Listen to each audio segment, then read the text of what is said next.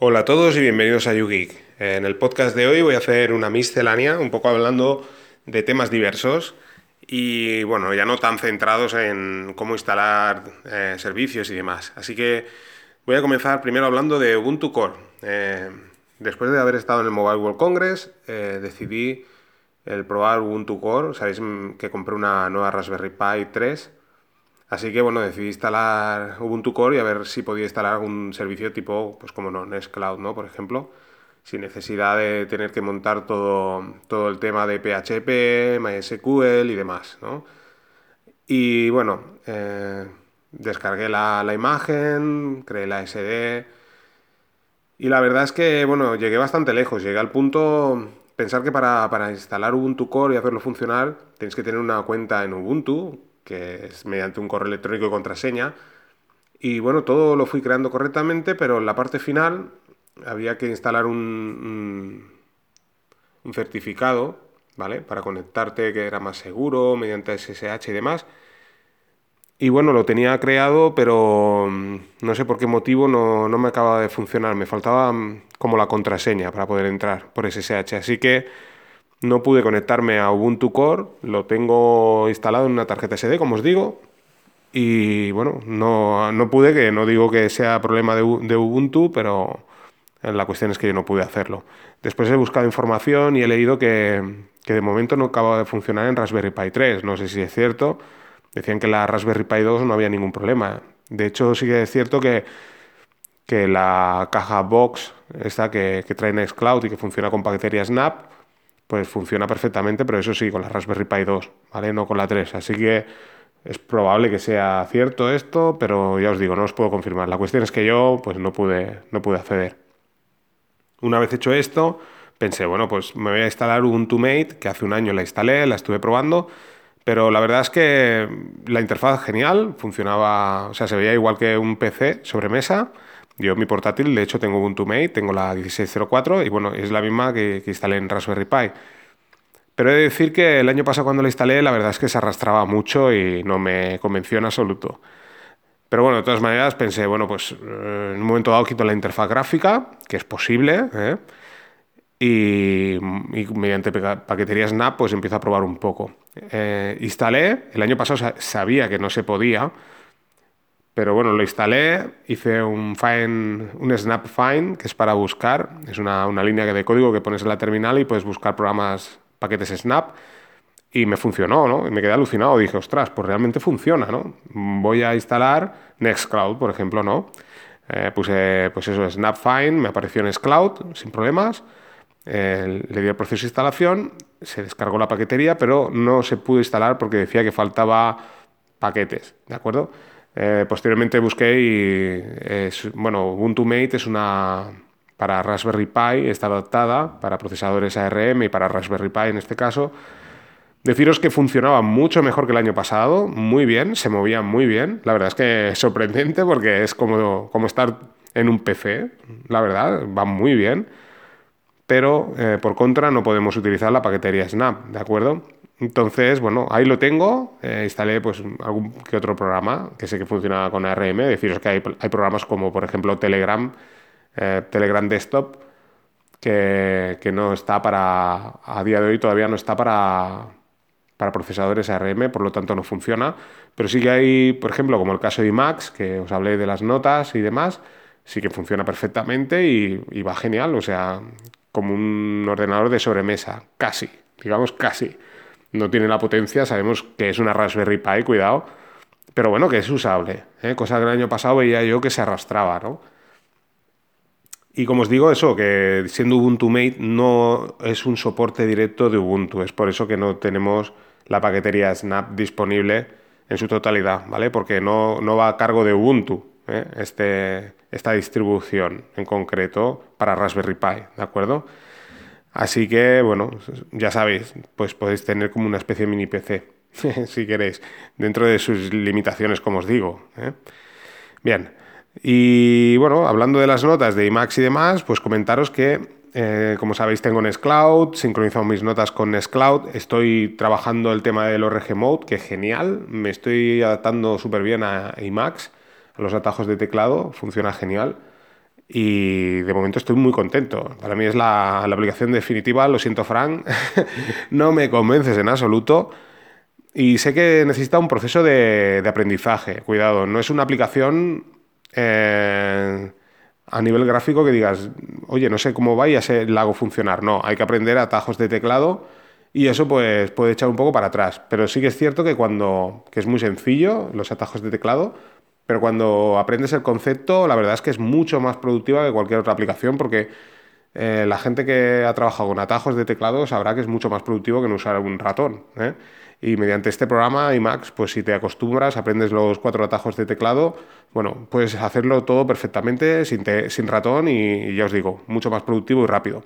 Pues bien, tengo mis notas en iMac, como os digo, se sincronizan con, con mi servidor, con mi teléfono Android. Y la aplicación de Nextcloud pues, incluye la posibilidad que cuando se aparecen todos los, todos los archivos que hay, eh, podéis, si mantenéis pulsado ese archivo, aparece una, opción de sincronizar offline, ¿de acuerdo? De manera que eh, se os descarga el archivo y podéis trabajar con él offline. Si modificáis este archivo, automáticamente eh, se actualiza, o sea, sube la aplicación de Nextcloud en el móvil, la sube al servidor, ¿de acuerdo? Eh, eso está genial, ¿no? Porque así no tenemos que estar pendiente de ello. Pero sí que es cierto que hay muchos teléfonos móviles que por ahorro energético y demás acaban matando la aplicación y, no sé, digamos, por un tiempo de 15 minutos quizás, pues funciona sin problemas, pero a partir de ahí el dispositivo se encarga de matar la aplicación y deja de funcionar. Por lo tanto, es un problema.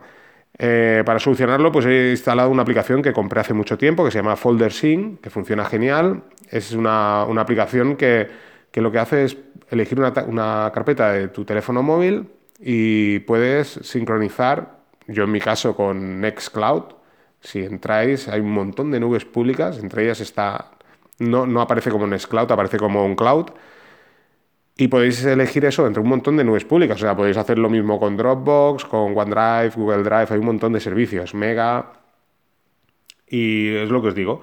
Yo lo que he hecho es coger la carpeta donde tengo las notas y cada hora hago que se sincronice con mi teléfono móvil, ¿de acuerdo? Sin tener que consultarme nada. Y de esta manera me garantizo, por aquello de que a lo mejor modifico un archivo y se me acaba olvidando de modificarlo, pues él automáticamente sincroniza y si el archivo ha cambiado, pues lo sincroniza y lo actualiza, ¿de acuerdo? Tanto sea eh, la versión del servidor sincronizado mi móvil, si es nueva la del servidor, pues descarga el archivo o viceversa. Es totalmente configurable la aplicación. ¿eh? Podéis hacer que, que se sincroniza a la hora que queráis, que únicamente suba los datos de vuestro teléfono a la nube o viceversa, o en los dos sentidos, o sea, podéis hacer lo que queráis, ¿de acuerdo? Y la versión gratuita, creo recordar, yo tengo la de pago, pero la versión gratuita creo recordar que, solo funciona con una nube, ¿de acuerdo? Si en nuestro caso utilizas únicamente Nextcloud, pues estaría solucionado. Si queréis sincronizar, por ejemplo, Nextcloud y Dropbox, pues ahí tendríais que pagar la versión eh, de pago, ¿de acuerdo? Y nada, pues deciros eso, que es una, una, posibilidad más, ¿de acuerdo? Y para acabar, os voy a hablar de las llamadas de Telegram. Eh, deciros que Telegram está haciendo pruebas con las llamadas de Telegram, las va a implementar en breve, se rumorea que será a principios de abril. Eh, yo tengo una beta desde hace más de un año y pico, eh, que, bueno, tanto, tanto la voy actualizando.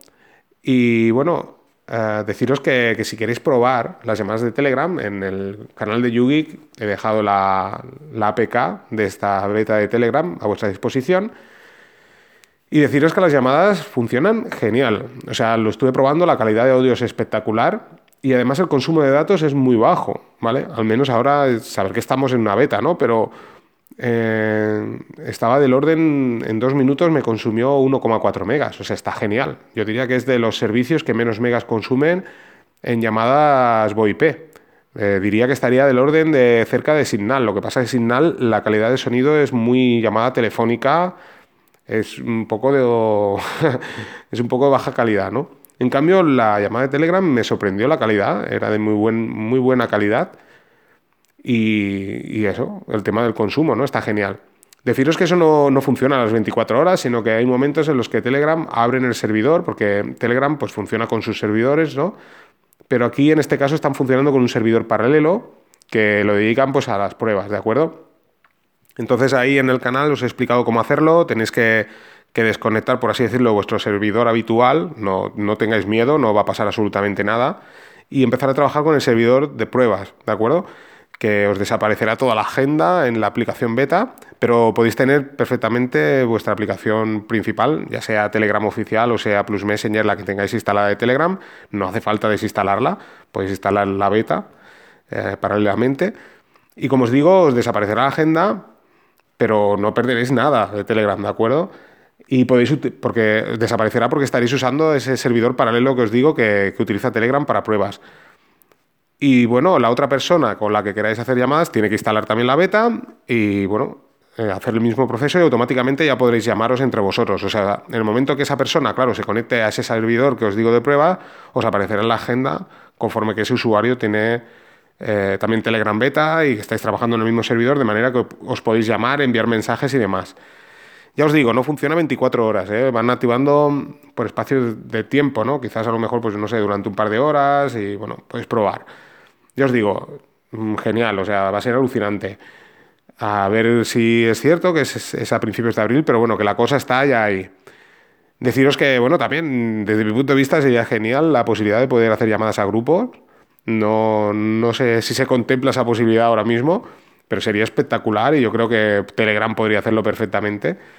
Y decir que por mucho que estéis en miles de grupos, eh, por lo que se comenta, Telegram dará la opción de de tú seleccionar realmente de quién quieres recibir llamadas. O sea, no os pongáis nerviosos aquello de que todo el mundo, todos los miembros de un grupo, se os ponga a hacer llamadas, sino que podréis decir, pues oye, quiero que solo sean los miembros de los contactos de mi agenda, quiero que sean X personas, bueno, pues será seleccionable todo esto y se podrá elegir, o sea que, que no va a haber problemas.